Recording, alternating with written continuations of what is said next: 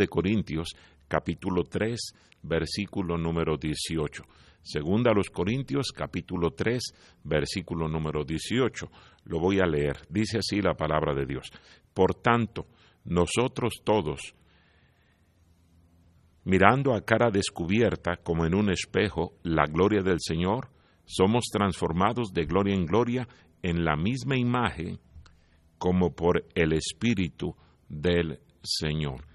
El título de la enseñanza en este momento es Somos transformados. Vamos a orar. Vamos a pedirle al Señor que nos dirija, que el Señor le hable, le use eh, en su obra, tal y como Él quiere que cada uno de nosotros seamos usados. Vamos a orar. Señor y Padre nuestro, gracias te damos en este momento por la bendición que tenemos de contar con tu palabra. Gracias, Señor, por el privilegio de ser tus hijos.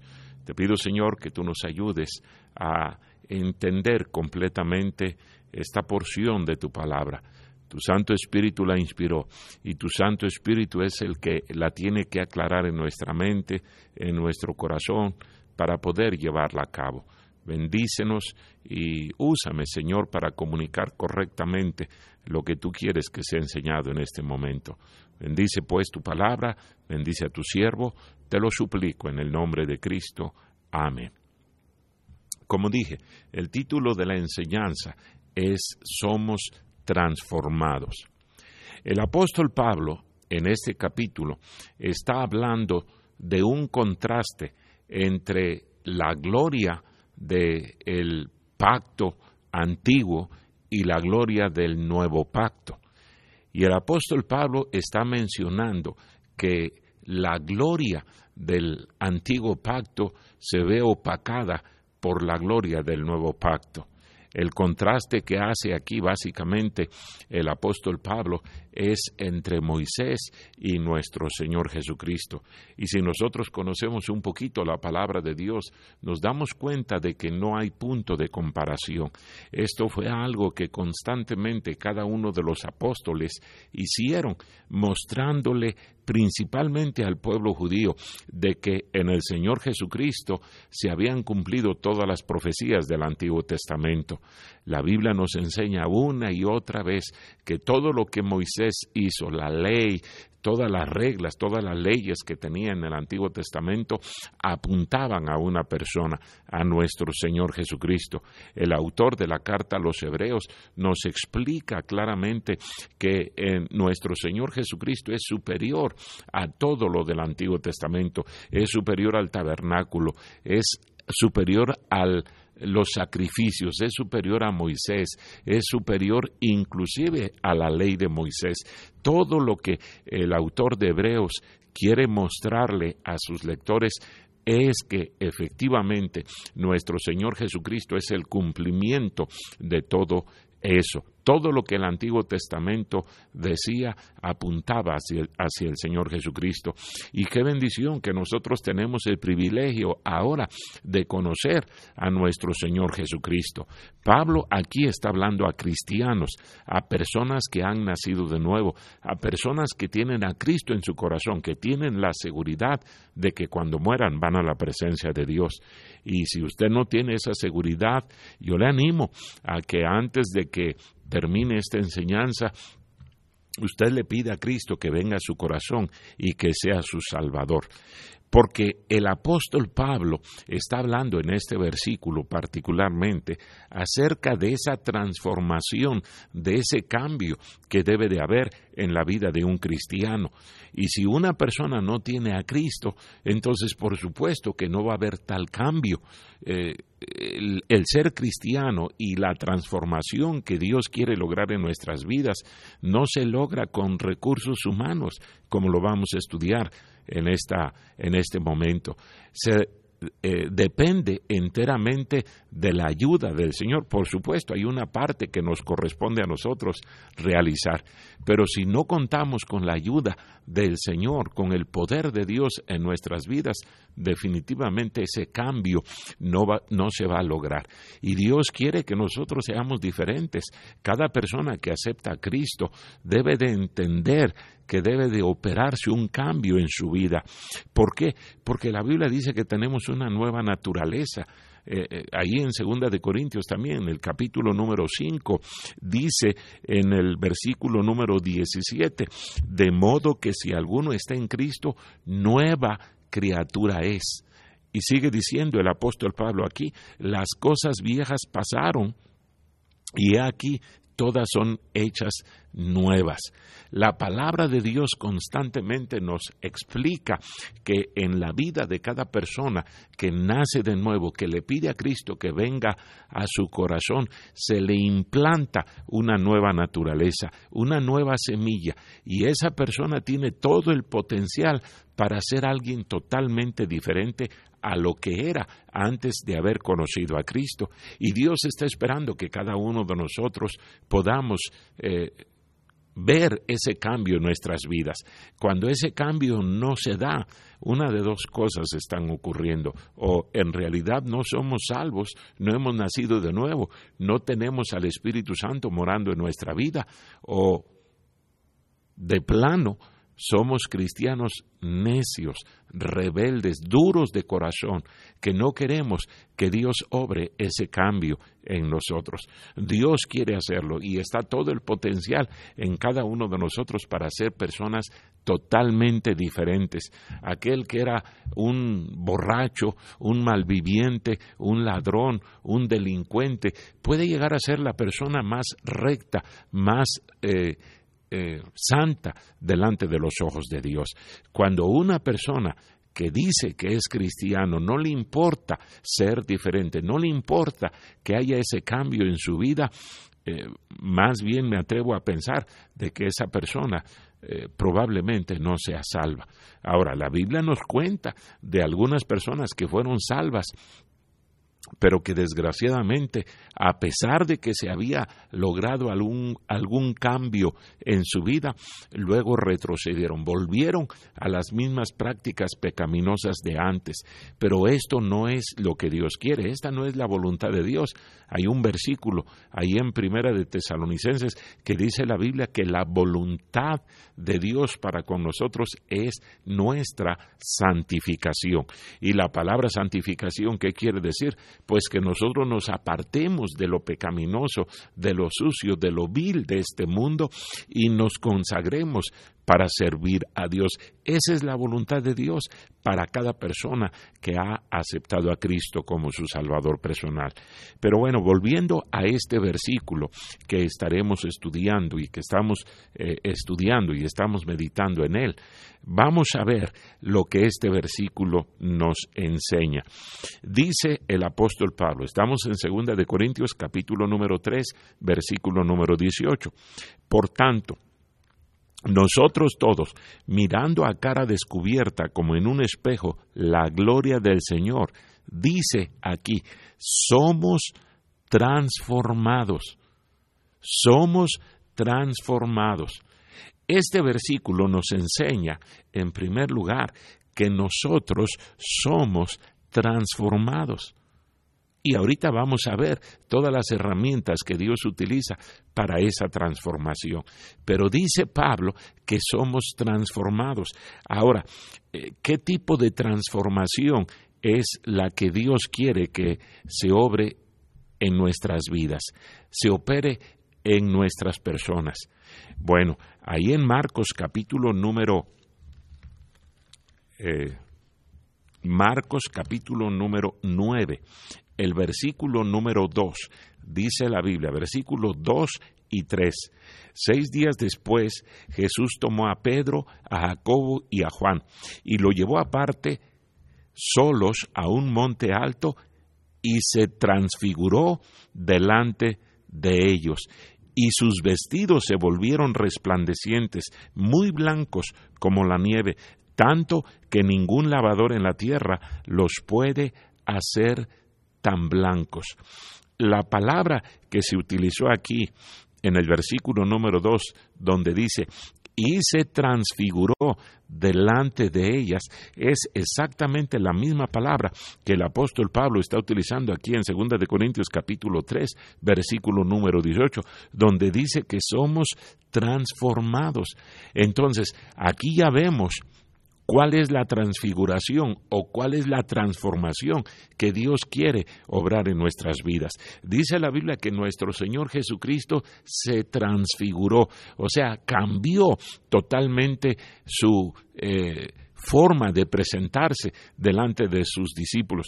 Sabían los discípulos que era Jesús, pero dice la Biblia que en realidad era una persona totalmente diferente. Y ahí estaba Juan, ahí estaba Jacobo, ahí estaba Pedro, como testigos de esa transformación. Y la Biblia nos da todavía más detalles, porque dice que sus vestidos se volvieron resplandecientes. Indudablemente que antes eran eh, blancos, eran limpios, pero ahora resplandecían, ahora eran irreconocibles. Dice aquí que como la nieve, blancos como la nieve, tanto que ningún lavador en la tierra los puede hacer tan blancos. ¿Puede imaginarse usted lo que ocurrió en la vida de Jacobo, de Pedro, de Juan, cuando vieron esa transformación de nuestro Señor Jesucristo, esa transfiguración? Dice la Biblia que quedaron tan asombrados, tan impactados por ese acontecimiento que dijeron, bueno es que hagamos aquí tres enramadas, una para ti, una para Moisés y otra para eh, Elías. Dice la palabra de Dios que ellos estaban totalmente eh, conmovidos, impactados por el cambio que se operó en la persona de nuestro Señor Jesucristo. Y estamos hablando en cuanto a su apariencia, en cuanto a su ropa, en cuanto a su rostro. Dice la Biblia, la Biblia que resplandecía.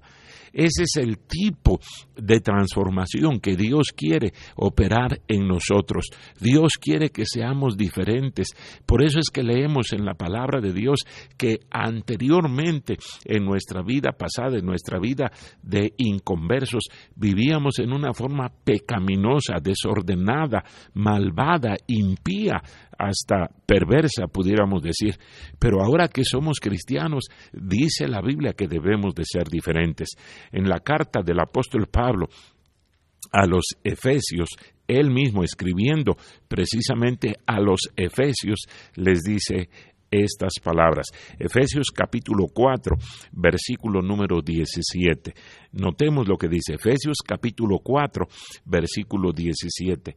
Esto pues digo y requiero en el Señor, que ya no andéis como los otros gentiles. Recordemos, Pablo está escribiendo a los efesios. Los efesios eran gentiles, es decir, no eran judíos, eran gentiles. Pero Pablo aquí dice, mas eh, esto pues digo y requiero en el Señor que ya no andéis como los otros gentiles. Ahora, ¿cómo andan los otros gentiles? ¿Cómo andan las personas inconversas? Las personas que no han conocido a Cristo como su Salvador, las personas que no han nacido de nuevo.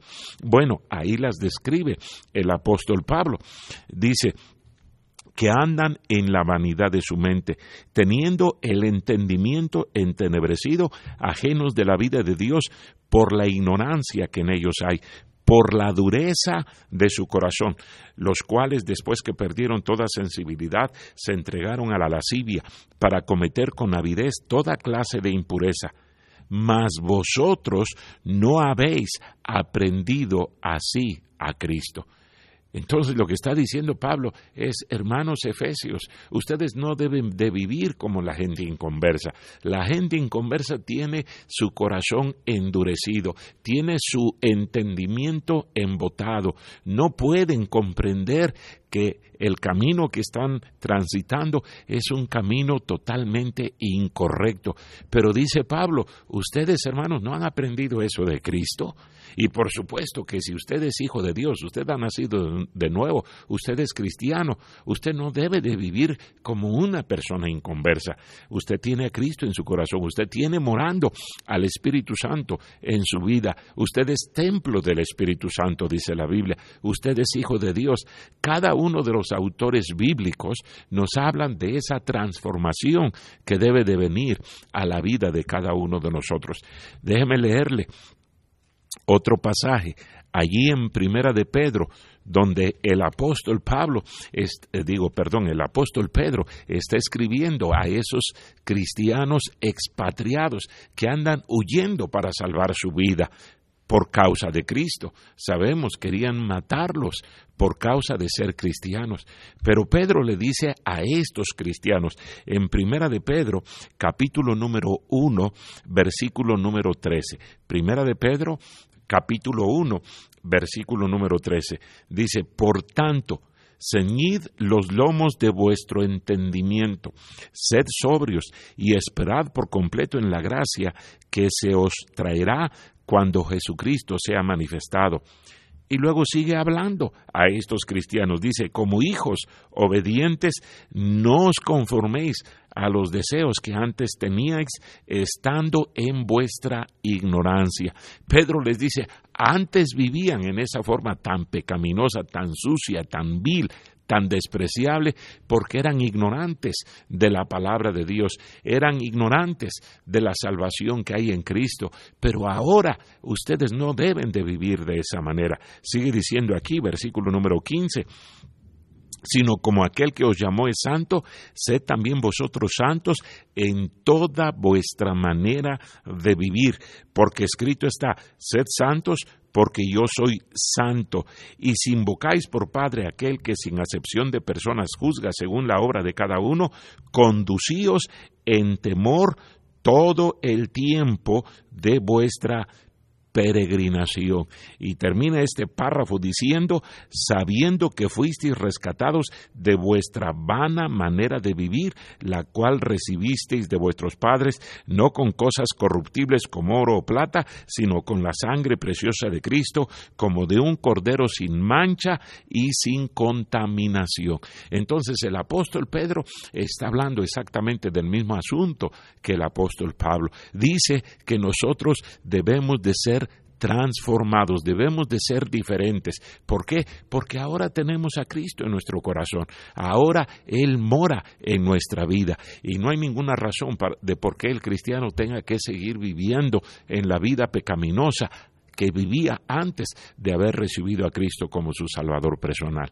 Entonces, allí en 2 de Corintios capítulo 3, versículo número 18, vemos que este versículo nos habla de la transformación que Dios quiere que haya en nuestras vidas.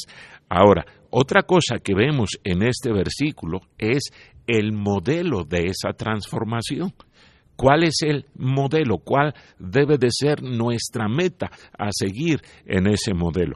Bueno, si leemos otra vez 2 de Corintios capítulo 3, versículo número 18, dice la Biblia, por tanto, nosotros todos, mirando a cara descubierta, como en un espejo, la gloria del Señor.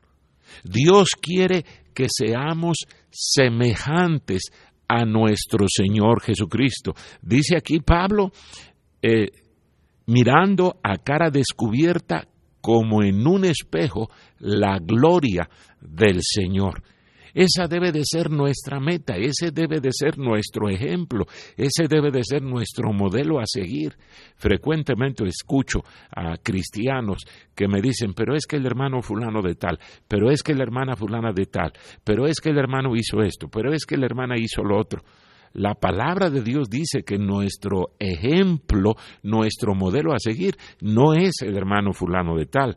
Yo creo que el pastor debe de tener un buen testimonio, debe de ser un ejemplo. Y a propósito, el pastor que no tiene un buen testimonio no califica para estar como pastor, de acuerdo a los requisitos que el apóstol Pablo menciona allí en primera de Timoteo capítulo 3, definitivamente él no debe de estar eh, pastoreando, porque la palabra de Dios nos dice que el pastor debe de ser irreprensible, no perfecto, no hay seres humanos perfectos y mientras estemos en este planeta estamos batallando, estamos luchando contra el pecado, estamos luchando contra nuestra naturaleza pecaminosa. Por eso el apóstol Pablo nos está hablando aquí de esa transformación.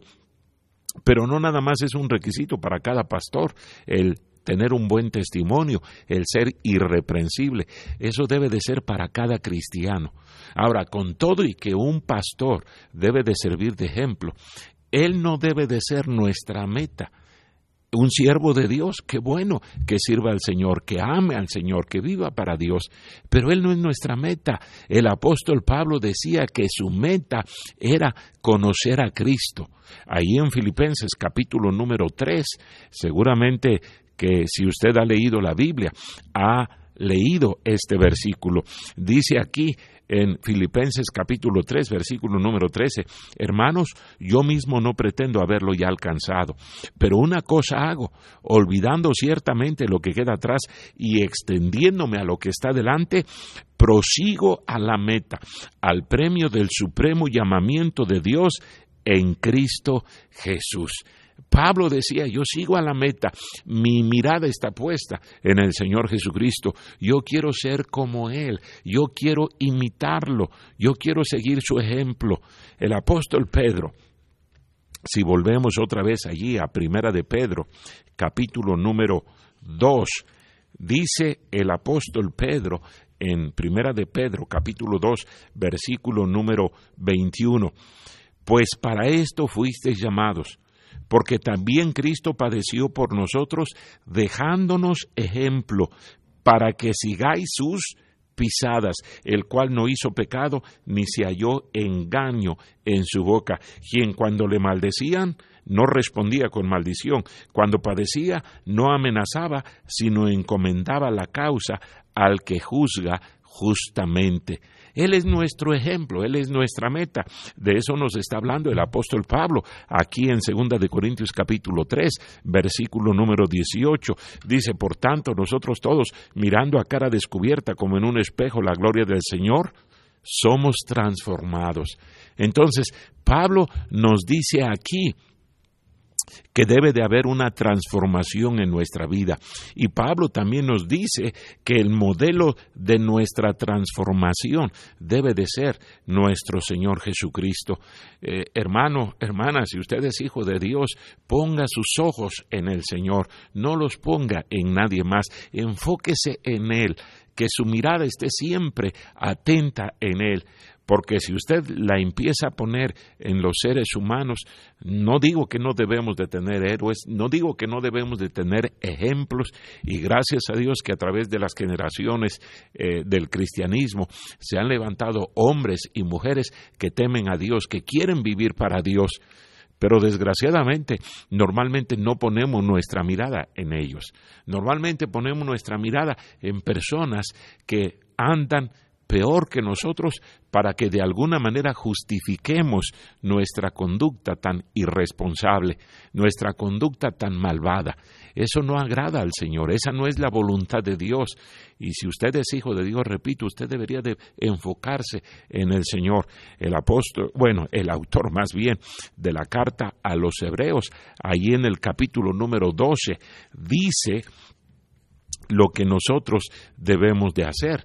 Eh, Hebreos capítulo 12, versículo número 2, dice, puestos los ojos en Jesús, el autor y consumador de la fe, el cual por el gozo puesto delante de él sufrió la cruz, menospreciando el oprobio, y se sentó a la diestra del trono de Dios. Dice, puesto los ojos en Jesús. Dichoso el cristiano que entiende esto y el cristiano que se enfoca en el Señor Jesucristo. Pablo dice, yo no quise saber cosa alguna entre vosotros, sino a Jesucristo y a este crucificado. Yo no quería saber ninguna otra cosa, sino de Jesucristo. Y es exactamente lo que debe de ser en la vida de cada uno de nosotros. El cristiano que esté enfocado en el Señor Jesucristo va a ir experimentando en su vida poco a poco esa transformación que Dios quiere lograr en nosotros. Vamos a ser diferentes. Y mire hermano, qué bendición el poder ser como nuestro Señor Jesucristo. No nada más es un gran privilegio, pero nosotros vemos que a nuestro Señor Jesucristo nada lo intimidó, nada lo desanimó, nada lo desenfocó. Él seguía y seguía adelante, no importando que las circunstancias fueran adversas el día que lo tomaron preso. Ahí estaban los discípulos atemorizados, acobardados, huyendo escapando por su vida. Pero el Señor Jesucristo estaba ahí tranquilamente, entregándose él mismo a sus captores. ¿Cómo es posible que nuestro Señor, en medio de todas esas situaciones tan difíciles, podía estar tranquilo, podía sentirse tan seguro, tan confiado? Porque Él sabía que todo lo que él estaba experimentando era la voluntad de Dios. Él no vivía bajo las circunstancias, él vivía encima de las circunstancias. Y ese es el tipo de vida que Dios quiere que nosotros vivamos. Personas pacientes, personas mansas, personas humildes, personas perdonadoras, que nada absolutamente nos mueva. Pero si nosotros nos enfocamos en los seres humanos, nos ponemos a ver en los problemas, exactamente va a ocurrir lo mismo que sucedió con el apóstol Pedro. Él se bajó de la barca y empezó a caminar allí en medio de la tempestad. Empezó a caminar sobre las olas, eh, sobre el agua. Pero dice la Biblia que cuando eh, quitó la mirada del Señor y empezó a ver la situación que estaba viviendo, inmediatamente se hundió. Es exactamente lo mismo que sucede con muchísimos cristianos que lejos de enfocarse en el Señor, están mirando todas las situaciones difíciles, adversas que vienen a su vida. Pastores que mire, no hay trabajo, pastores que no me alcanza el dinero, pastores que por eso no voy a la iglesia, por eso no salgo a ganar almas. Debemos de enfocarnos en el Señor. Dice el apóstol Pablo, volviendo a nuestro versículo que estamos estudiando, dice que somos transformados eh, a cara descubierta, mirando a cara descubierta, como en un espejo la gloria del Señor. Entonces, no solamente este versículo nos habla de la transformación que Dios quiere que haya en nuestra vida, pero también nos dice cuál es nuestro modelo en esa transformación. Ahora, siguiendo con este versículo, nos damos cuenta aquí de quiénes son las personas, quién es el sujeto a ser transformado. Y dice el apóstol Pablo, otra vez en 2 de Corintios 3:18, por tanto, nosotros todos. No hay una sola persona que no necesite ser transformada. Cada uno de usted, de ustedes que están escuchando, viendo esta enseñanza de la palabra de Dios, necesitan ser transformados. Todavía no hemos llegado a la medida, a la estatura que Dios nos pide. Necesitamos ser transformados. Pablo dice, nosotros todos, nosotros todos, mirando a cara descubierta, debemos de quitarnos esa hipocresía, debemos de quitarnos esa máscara que encubre nuestra verdadera personalidad, nuestra verdadera naturaleza. Y esa es la razón de por qué no se obra la transformación, porque no somos honestos con nosotros mismos. A Dios no lo engañamos. Puede ser que a otras personas las engañemos, pero no se trata de engañar a otras personas, se trata de ser la persona que Dios quiere que seamos. No podemos engañar a Dios, a Dios no se puede engañar. Por eso el apóstol Pablo dice ahí en la carta a los Efesios capítulo 4, mire, aquí donde está hablando acerca de que Dios dio dones a los hombres y parte de esos dones fueron los pastores, los predicadores, de la palabra de Dios. Mire lo que dice. Estamos en Efesios ahora, capítulo 4, versículo número 8. Dice, por lo cual dice, subiendo a lo alto, llevó cautiva la cautividad y dio dones a los hombres. Y eso de que subió, ¿qué es? Sino que también había descendido primero a las partes más bajas de la tierra. El que descendió es el mismo que también subió por encima de todos los cielos para llenarlo todo. Y luego dice el apóstol Pablo, y él mismo constituyó a unos apóstoles, a otros profetas, a otros evangelistas, a otros pastores y maestros. ¿Para qué el Señor dio estos dones a los hombres? ¿Para qué constituyó profetas, evangelistas, apóstoles, pastores, maestros?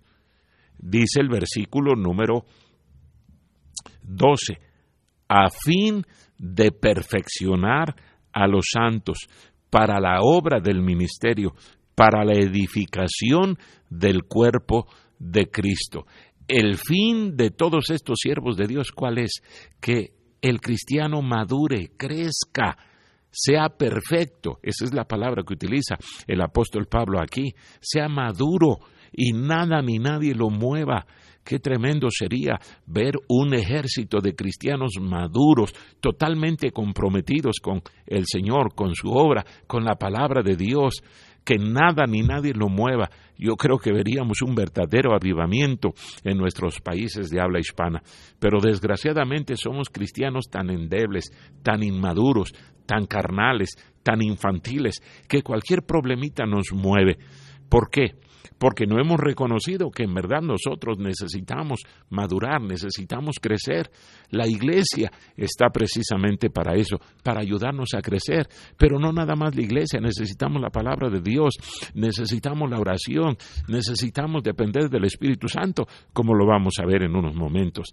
Pero si usted no es honesto en decir, sí, yo soy parte de ese nosotros todos, que necesitamos hacer esos cambios en mi vida, entonces nunca se va a operar ese cambio. Y fíjense lo que sigue diciendo aquí el apóstol Pablo. Estamos en Efesios capítulo 4, versículo número 13. Dice, hasta que todos lleguemos a la unidad de la fe y del conocimiento del Hijo de Dios, a un varón perfecto, a la medida de la estatura de la plenitud de Cristo. Otra vez está repitiendo Pablo lo que ya vimos allí en 2 de Corintios 3:18, cuando estamos estábamos hablando acerca del modelo, del ejemplo que debe de ser en nuestra transformación. Es nuestro Señor Jesucristo. Dice Pablo aquí, hasta que todos lleguemos a la estatura de la plenitud de Cristo, hasta que lleguemos a la misma, al mismo nivel de Él, entonces ya debemos de dejar de crecer pero la mayoría de nosotros nos encontramos aquí en este nivel tan bajo. El Señor se encuentra tan alto, tan alto de nosotros que a veces pensamos, no, pues ¿cuándo voy a lograr yo ser como Cristo? Pero esa debe de ser nuestra meta. Eso es lo que nos está hablando aquí la palabra de Dios. Está hablando de que la transformación que se debe de operar en nuestras vidas debe de, ser para llegar a ser como nuestro Señor Jesucristo. Y si usted no tiene esa meta en su vida, usted ya está derrotado. Usted no va a querer eh, caminar más en la vida cristiana. Usted ya se dio por vencido y simple y sencillamente no va a llegar a ninguna parte. Dios quiere que nosotros seamos transformados. De eso está hablando el apóstol Pablo. Y no estamos solos, hermanos, en este proceso. El Señor quiere ayudarnos. Él está más que dispuesto para ayudarnos en esa transformación. Insisto, este versículo nos habla acerca de la transformación que debe de operarse en nuestras vidas. Ya vimos el modelo de esa transformación. Es nuestro Señor Jesucristo. Esa es la meta. Ese es el ejemplo a seguir. Ahora, ¿quiénes deben de ser transformados? Ya vimos que aquí el apóstol Pablo está diciendo nosotros todos. No importa que usted diga, yo ya tengo 20 años de ser cristiano, yo ya tengo 30 años de ser cristiano, o no importa que usted diga, apenas yo tengo tres meses de haber aceptado a Cristo. Usted debe de caminar hacia esa transformación que Dios quiere obrar en su vida. Ahora, hay otra cosa importante que debemos de notar en este versículo, hablando de nuestra transformación, y esa es el instrumento para la transformación. ¿Qué es lo que Dios utiliza para transformarnos? Mire otra vez, segunda de Corintios capítulo 3, versículo número 18. Dice, por tanto, nosotros todos, mirando a cara descubierta, como en un espejo, la gloria del Señor. Como en un espejo, la gloria del Señor. Si vamos a la carta de Santiago, Santiago capítulo 1, leemos allí en el versículo número 19. Santiago capítulo 1, versículo número 19. Por esto, mis amados hermanos, todo hombre sea pronto para oír.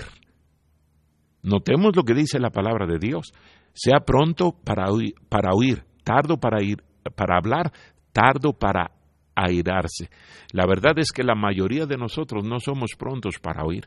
Somos prontos para hablar, pero no para oír, no para escuchar, y menos escuchar la palabra de Dios. Porque de lo que está hablando aquí Santiago es precisamente de eso, como lo vamos a ver más adelante. Debemos de venir, hermano, cuando se predica la palabra de Dios con una actitud humilde, una actitud de una persona hambrienta que tiene necesidad de la palabra de Dios. Solamente así vamos a poner atención a la palabra de Dios. ¿Cuántas veces la Biblia nos dice, el que tiene oído para oír, oiga? Porque el Señor sabe que el problema que tenemos los seres humanos es que no escuchamos. Y como no escuchamos, precisamente por eso no se obra ningún cambio en nuestras vidas. Simple y sencillamente seguimos siendo las mismas personas rebeldes, malcriadas, desobedientes, malagradecidas con el Señor. Porque no oímos. Si pusiéramos atención a lo que el Señor nos dice, si cada mensaje que se predica en verdad lo atesoráramos en nuestro corazón, lo tuviéramos en nuestra mente ahí palpitando, seríamos cristianos tan diferentes. Pero desgraciadamente no oímos. Y no oímos a quién, al Señor, cuando nos habla a través de su palabra. Repito, este libro es la palabra de Dios. Yo no sé si usted cree verdaderamente que la Biblia sea la palabra de Dios, pero si no cree que la Biblia es la palabra de Dios, entonces ¿cómo la palabra de Dios va a hacer algún trabajo en su vida? Lo vamos a tomar como cualquier otro libro. Y ese es el gran problema que tienen muchos cristianos, que toman la Biblia como un libro de iglesia, como un libro de religión, como un libro de buenos consejos. No, la Biblia es la palabra de Dios. Y si usted no cree eso, hermano, yo le animo a que se meta en la Biblia y estudie a profundidad para que se dé cuenta de que efectivamente es la palabra de Dios. Y yo pregunto, ¿cómo una persona puede ser salva, puede ser cristiana si no cree que la Biblia es la palabra de Dios? Si usted no cree que la Biblia es la palabra de Dios, entonces usted ni salvo es, porque ahí empieza la fe en que nosotros creamos que efectivamente la Biblia es la palabra de Dios. Y Santiago está diciendo aquí que nosotros debemos de ser prontos, rápidos, listos para oír, escuchar la palabra de Dios. Yo pudiera comprobarle que no oímos, no ponemos atención a la palabra de Dios. Si yo le preguntara a usted, ¿de qué predicó su pastor el domingo antepasado? ¿Recordaría? ¿Verdad que no? No somos prontos para oír. Somos prontos para hablar, pero no para oír. Y por eso no se obra ese cambio en nuestras vidas. Si nada más escucháramos atentamente, pusiéramos atención, así como cuando nos están contando, qué sé yo, algo que nos interesa, nos atrae, así debería de ser con la palabra de Dios. Si nosotros no ponemos atención a la palabra de Dios, esa transformación nunca se va a dar, porque la transformación va a venir cuando nuestra manera de pensar cambie. Y si nuestra manera de pensar cambia, entonces por supuesto que vamos a cambiar en nuestras acciones, en nuestras actitudes, en nuestro comportamiento, en todas las áreas de nuestra vida. Cómo tratamos al hermano, cómo tratamos a la esposa, cómo tratamos a los hijos, cómo tratamos a nuestros padres, en fin, todo se va a ver afectado si efectivamente oímos la palabra de Dios. Por eso dice el apóstol Pablo, allí en 2 de Corintios 3:18, dice, mirando a cara descubierta como en un espejo. Y dijimos que la misma Biblia dice ser ese espejo que Dios quiere que nosotros nos veamos continuamente Todas las mañanas cuando usted se levanta, lo primero que hace es buscar un espejo para ver cómo se ve y arreglarse y poder salir a la calle y cumplir con todos sus deberes y responsabilidades. Eso es exactamente lo mismo que tenemos que hacer con la palabra de Dios. Si nosotros miramos atentamente la ley de nuestro Dios, ponemos atención a lo que Él nos está diciendo, por supuesto que va a haber un cambio en nosotros. Mire lo que sigue diciendo aquí. Versículo número 20. Estamos en Santiago capítulo 1, versículo 20 porque la ira del hombre no obra la justicia de Dios, por lo cual, desechando toda inmundicia y abundancia de malicia, recibid con mansedumbre la palabra implantada, la cual puede salvar vuestras almas. Cuando la palabra de Dios es sembrada en el corazón de una persona, que su corazón es tierno, suave, dócil a la palabra de Dios, exactamente ocurre lo mismo que cuando sembramos en una, eh, en una tierra, en un terreno que ha sido arado la tierra, que ha sido preparada, la semilla va a caer, va a penetrar y va a germinar y va a dar su fruto. Así es la palabra de Dios. Dios quiere obrar esa transformación en nuestras vidas, pero Él usa su palabra. No puede haber transformación si nosotros hacemos a un lado la palabra de Dios. De ninguna manera va a haber transformación. La transformación se da cuando nosotros le hacemos caso a la palabra de Dios, vemos la palabra de Dios. Pero qué negligentes somos para leer la palabra de Dios, para estudiar la palabra de Dios. Si para escuchar la palabra de Dios yo me doy cuenta en cuántas iglesias los cristianos llegan con una actitud tan apática llegan con una actitud tan indiferente y algunos de plano se duermen. Otros están saliendo y entrando mientras la predicación se está dando. ¿Cómo puede ser la semilla implantada en un corazón con esa actitud, con ese comportamiento. Definitivamente no va a haber ninguna transformación, no va a haber ningún fruto en la vida de ese cristiano, porque simple y sencillamente su corazón está endurecido, se ha cerrado a la palabra de Dios. Dios quiere utilizar este espejo. Mire lo que sigue diciendo en el versículo número 23. Pero si alguno es oidor de la palabra, pero no hacedor de ella, este es semejante al hombre que considera en un espejo su rostro natural, porque él se considera a sí mismo, y se va y luego olvida cómo era. Mas el que mira atentamente en la perfecta ley, la de la libertad, y persevere en ella, no siendo oidor olvidadizo, sino hacedor de la obra, éste será bienaventurado en lo que hace. Sí debemos de escuchar la palabra de Dios, sí debemos de leer la palabra de Dios, debemos de memorizar la palabra de Dios, debemos de estudiar la palabra de Dios, pero luego debemos de ponerla en práctica. El Señor Jesucristo contó una parábola allí en Mateo capítulo número 7 de dos hombres, uno que edificó su casa sobre la roca y otro que edificó su casa sobre la arena. ¿Cuál fue la diferencia entre los dos hombres? Dijo que si alguno oye y hace, ese es el que edificó su casa sobre la roca. El que oye pero no hace, edificó su casa sobre la arena. Van a venir ríos, van a soplar vientos, van a caer lluvias, tempestades, van a venir problemas a la vida de cada uno de nosotros. Pero aquella persona que está obedeciendo la palabra de Dios va a permanecer firme como una casa construida sobre la roca. Desgraciadamente, muchos cristianos están edificando su casa, su vida sobre la arena. Y por eso es que viene cualquier problemita, por pequeño que sea, insignificante que sea, lo tumba, lo hace tambalear, se siente totalmente turbado, se siente desesperado y algunos cristianos definitivamente dejan los caminos del Señor. La Biblia nos cuenta de ese Demas, el apóstol Pablo lo menciona. Dice, Demas me ha desamparado amando este mundo. ¿Por qué se desanimó Demas? Porque desgraciadamente, si escuchó la palabra de Dios, era compañero de Pablo, pero no hizo lo que él escuchó Seguramente que ese Demas hasta escuchó estas palabras que Pablo le está diciendo a la iglesia de Corinto. Dios quiere transformarnos, Pero si nosotros no queremos, Dios no nos va a forzar, Dios no nos va a obligar.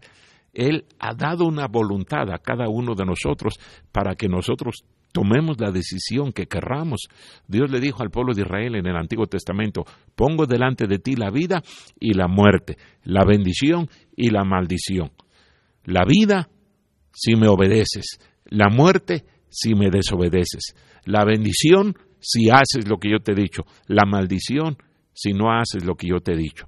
Y es exactamente lo mismo todavía en el tiempo presente. Usted y yo como cristianos tenemos que conocer la palabra de Dios, pero tenemos que ponerla en práctica. Por eso Dios quiere que seamos oidores atentos, escuchemos atentamente la palabra de Dios para poderla llevar a, a la práctica. Si no entendemos la palabra de Dios, cómo va a obrar algún cambio en nuestras vidas. Mira ahí en el libro de Salmos, el Salmo número 19. Aquí el rey David está hablando del poder de la palabra de Dios. Y mire qué poderosa es la palabra de Dios. Ahí en el Salmo número 19, el versículo número, eh, versículo número 7 dice, la ley de Jehová es perfecta. Y déjeme decirle, hermano, este libro efectivamente es perfecto, es la palabra de Dios, no se equivoca, se cumple exactamente como Dios lo ha dicho. Y más nos vale creerlo, porque un día lo vamos a descubrir para bien o para mal. Gracias a Dios por aquellos que creen y viven de acuerdo a la palabra de Dios porque ellos van a recibir la bendición que Dios promete. Yo puedo testificar que efectivamente la palabra de Dios se cumple. Lo he visto en montones de hermanos aquí en mi iglesia, para bien o para mal. Tengo 36 años, casi 37 años ya de pastorear la misma iglesia. Y he visto cómo Dios bendice, pero cómo Dios también se encarga de que su palabra se cumpla para mal. Dice aquí, la ley de Jehová es perfecta que convierte el alma. El testimonio de Jehová es fiel, que hace sabio al sencillo. Dice David que la palabra de Dios convierte. ¿Qué quiere decir la palabra convertir? Cambiar, dar media vuelta, cambiar la dirección de nuestra vida. La palabra de Dios convierte el alma. Porque en algunos casos no obra ningún cambio la palabra de Dios en la vida de una persona. Porque esa persona no quiere. No es que la palabra de Dios haya perdido su poder. La palabra de Dios es poderosa, es efectiva, puede transformar la vida de cualquier persona, si es que esa persona quiere. Pero si esa persona no quiere, Dios no le va a obligar, Dios no le va a torcer el brazo para que obedezca. Cada decisión que nosotros tomamos en la vida cristiana es voluntaria. Dios no nos obliga, Dios no nos forza a hacer absolutamente nada. Él espera que nosotros entendamos que es por nuestro bien, que es la voluntad de Él el Espíritu Santo que mora en nosotros nos está redarguyendo, nos está diciendo, debes de ser transformado, debes de cambiar en tu vida, no debes de seguir viviendo de la misma manera que estás viviendo hasta ahora. Yo estoy seguro que si usted es cristiano, más de alguna ocasión la palabra de Dios le ha redarguido, le ha convencido, ha traído convicción a su vida y usted ha tenido que decidir, obedezco lo que el Señor dice, o sigo en mi rebeldía, en mi necedad. Cada uno de nosotros somos responsables. Por eso es que las consecuencias que vienen son para bien o para mal, para nosotros mismos. ¿Está usted escuchando la palabra de Dios? Mire, Dios quiere obrar una transformación en nosotros. Ya lo vimos, lo estamos estudiando aquí en Segunda de Corintios capítulo 3, el versículo número 18. Dios quiere, Dios quiere obrar esa transformación en nuestras vidas. Él dice que todos nosotros necesitamos ser transformados. Dice que debemos de llegar a la estatura de la plenitud de Cristo. Debemos de madurar. ¿Cómo? Primero, oyendo, escuchando, mirándonos en este espejo todos los días. Ahí en el Salmo número uno dice la palabra de Dios también, Salmo número uno, ahí donde la Biblia nos está hablando del varón que es bienaventurado. Mire lo que dice en este salmo. Salmo número uno, versículo número uno. Bienaventurado el varón que no anduvo en consejo de malos, ni estuvo en camino de pecadores, ni en silla de escarnecedores se ha sentado, sino que en la ley de Jehová está su delicia, y en su ley medita de día y de noche. A propósito, hermano, si usted va a leer la palabra de Dios, léala temprano, para que todo el día esté meditando en la palabra de Dios, esté pensando en la palabra de Dios. No quiera leer la palabra de Dios en la noche, cuando su mente está cansada, su cuerpo está cansado, lo que quiere es descansar. Léala en la mañana, para que todo el día esté recordando la palabra de Dios y sea como un martillo que esté quebrantando su corazón, que esté partiendo su orgullo, que le redarguya y le transforme. Ese es el propósito de la palabra de Dios. Dios quiere que seamos como Cristo. Aquí encontramos en este espejo la imagen de nuestro Señor Jesucristo. Pero no solamente este versículo nos habla de la transformación que Dios quiere lograr en nuestras vidas. No solamente habla de que nuestro modelo es nuestro Señor Jesucristo en esa transformación, no solamente nos habla de que nosotros necesitamos ser transformados, pero también nos habla de que este es el espejo que va a ayudarnos en esa transformación. Pero hay algo más. Mire ahí en Segunda de Corintios nuevamente. Segunda de Corintios capítulo 3, versículo número 18 dice, "Por tanto, nosotros todos, mirando a cara descubierta como en un espejo la gloria del Señor, somos transformados de gloria en gloria en la misma imagen como por el Espíritu del Señor. ¿Quién es ese agente transformador en nosotros? ¿Quién es esa persona que nos ayuda en esa transformación? Dice aquí la Biblia en la, el último, la última parte de este versículo, como por el Espíritu del Señor.